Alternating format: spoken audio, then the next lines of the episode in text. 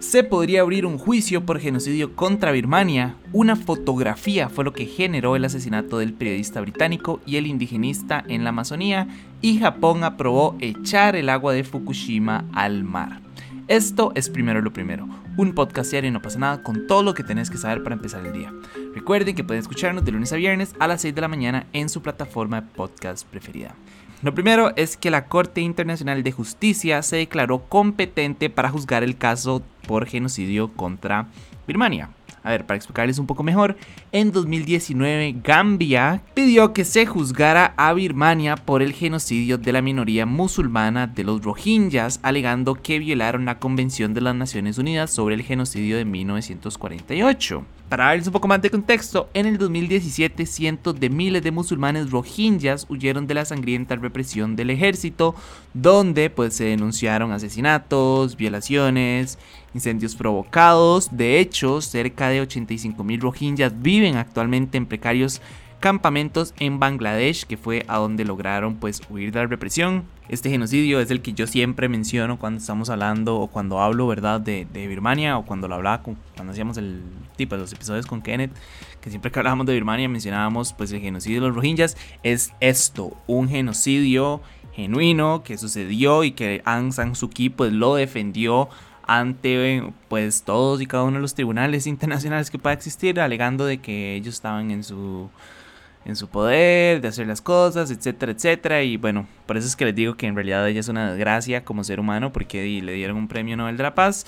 Pero resulta y acontece que por el otro lado ella, ¿cómo es que dicen? Tira la piedra, esconde la mano. Em, así como está luchando por la paz de su pueblo, pues también defendió al ejército birmano cuando realizaron este genocidio y mataron a miles de millones de personas. Bueno, miles de millones no, pero sí a miles de personas, ¿verdad? Entonces, el punto es que ese es el genocidio al que me estoy refiriendo. El punto es que en su momento la CIJ, que bueno es la Corte Internacional de Justicia, falló sobre los argumentos presentados en febrero por la Junta Gobernante de Birmania en los que se pedía que la Corte debería de desestimar el caso mientras aún se encuentra en su etapa preliminar. Entre todos los argumentos tiraron un montón de argumentos, pero bueno, entre ellos había como que eh, Gambia había presentado la denuncia, pero a nombre de X de conjunto de países, no recuerdo bien cómo es que se llama ahorita, entonces era más como, sí, era como un conjunto de países, pero entonces que ellos no lo podían hacer porque la Corte Internacional de Justicia solamente podía eh, alegar o podía como hacer los juicios si era una denuncia de un país contra un país y como Gambia lo había hecho a nombre de un conjunto, ya no se podía. Más, el punto es que era un desastre. Y bueno, entonces la Corte lo que hizo fue nada más como de analizar todos los argumentos presentados por Birmania. De hecho, de hecho, Aung San Suu Kyi en su momento fue una de las que presentó los argumentos. Y di no, nada, el juez presidente del tribunal, Joan Donahue, señaló en una audiencia que esta corte, que dicho sea de paso es el máximo órgano judicial de las Naciones Unidas, se considera competente para juzgar el caso. O sea, básicamente agarraron todos los argumentos de Birmania y se los pasaron por allá le dijeron como, ¿saben qué? Nosotros somos competentes y nosotros vamos a eventualmente llevar el caso. Entonces sí, probablemente, entonces pues sí, en realidad todo apunta como a que se va a abrir un, un juicio por genocidio contra Birmania. Me parece excelente. Em, hablando de genocidios y de crímenes de guerra y todo eso, yo sé que les prometimos que iba a salir un video sobre esos temas en específico, pero bueno, ahí va a salir y ya van a entender un poco mejor todo este tema y cómo es que se puede llevar a cabo un juicio por genocidio, un juicio por crímenes de guerra, porque es un tema bastante complejo, ¿verdad? Y pues conlleva un montón de cosas y conlleva muchos factores y muchos organismos que tienen que participar. Entonces, sí, paciencia, eh, es un video que se complementa muy bien con esta noticia en realidad. Entonces, nada más para que estén atentos. Y pues sí, ojalá, en realidad ojalá sí se abra un, pues el juicio contra Birmania. Me parece que es algo que se le debe a los Rohingyas, ¿verdad? Durante muchísimos años se les ha casado y los han mantenido y este como, ¿verdad? Como una o sea, ellos en realidad ni siquiera eran una minoría. Ustedes saben que en realidad era un grupo bastante grande, nada más que los convirtieron en una minoría.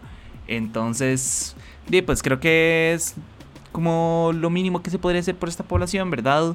Em, y habrá que ver, ¿verdad? Esto, que la corte haya dicho que ellos son competentes para llevar el juicio no significa que se va a abrir el juicio, Pero a mí me gusta ser un poco positivo y pensar como que fijo lo van a abrir y que van a lograr llegar como a algo y que no se va a quedar como la mayoría de los juicios por crímenes de guerra, por genocidios, en los que nada más se juzga como a las personas de mano, de como de menor grado y pues las personas que dirigieron el ataque o que dirigieron como la operación o las cabezas detrás de pues de todos estos crímenes. Al final de nunca reciben ninguna pena ni nada. Yo espero que este no vaya a ser el caso y que, bueno, uno, se abra el juicio y dos, que todas y cada una de las personas, incluidas Sang Suu pues que sufran las consecuencias de sus acciones. Madre, creo que eso es como parte de lo que es la justicia.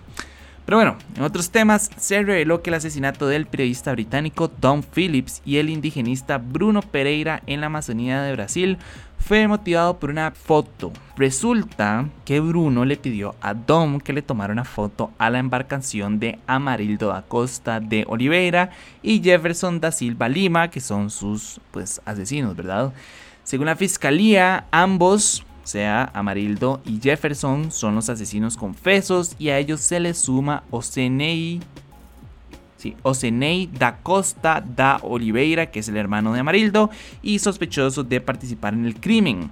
El trío fue acusado de doble asesinato en primer grado y ocultación de cadáver ante un tribunal. Específicamente es por, y voy a citar, Bruno fue asesinado con tres tiros, uno de ellos por la espalda sin ninguna posibilidad de defensa, lo que también califica el crimen. Don fue asesinado simplemente por estar con Bruno para así asegurar la impunidad del crimen anterior. O sea, que ellos pues querían matar a Bruno, le dispararon por la espalda tres veces, o bueno, uno fue por, por la espalda y como Dom estaba con ellos, pues lo asesinaron nada más como para no dejar pues ningún ningún testigo, ¿verdad? Eh, de hecho, el Ministerio Público aseguró que hay registro de desencuentros entre Pereira y Amarildo, porque Amarildo estaba vinculado con la pesca ilegal en territorio indígena, entonces es muy probable, o sea, como que ellos en realidad ya habían tenido varios enfrentamientos y se habían luchado eh, y se habían mandado para el carajo entre ellos dos, ¿verdad? Entonces, Keddy, pues probablemente en lo que estaban regresando del, del, viaje que ellos estaban haciendo, se toparon con la embarcación de estos dos antisociales, o tres antisociales, y pues le pidieron, o bueno, le tomaron una foto como para tener evidencias, ¿verdad? Y que eso fue lo que desencadenó el asesinato, me parece... Ah, me parece una vara súper inhumana, me parece una estupidez como la codicia del ser humano. Em, todo por una fucking pesca ilegal en, territorios indígenas, ¿verdad? Eh, una persona estaba intentando como salvar los recursos y la otra persona nada más estaba intentando como lucrar o bueno, no sé, honestamente no sé cómo es la situación económica de, de Amarildo. Em, y no sé si lo estaba haciendo para sobrevivir, ¿verdad? Y uno sabe que la pobreza es bastante amplia en la Amazonía. Pero independientemente de eso, creo que no le da el derecho de arrebatarle la vida a una persona. Yo sé que uno puede estar desesperado por tener hambre, uno puede estar desesperado por no tener dinero y no tener recursos para poder pasar el día a día, pero eso no me da a mí el valor o no me da como la, la potestad de asesinar a otra persona más. Eso me parece injusto. Y igual que con el, con el tema anterior, más espero que la justicia llegue hasta el último eslabón y que más logren pues darle un poco de paz a esta familia y realmente juzgarlos como debe ser y llevarlos hasta lo último más, hasta la última instancia y que los más paguen por un crimen tan fucking atroz y tan molesto como asesinar a una persona por una puta foto. Para cerrar, el regulador nuclear de Japón aprobó un plan para liberar más de un millón de toneladas de agua contaminada de la planta de Fukushima al océano. Este proyecto fue adoptado por el gobierno y respaldado por la Agencia Internacional de Energía Atómica y la idea es verter de forma paulatina al Océano Pacífico más de un millón de toneladas de agua de lluvia, de aguas subterráneas y de las inyecciones de agua que se pues que se inyectaron para enfriar el reactor. Y esta agua pues está contaminada con tritio, que es un radionucleido que no puede ser eliminado por las tecnologías actuales. Entonces, ¿cuál fue la solución?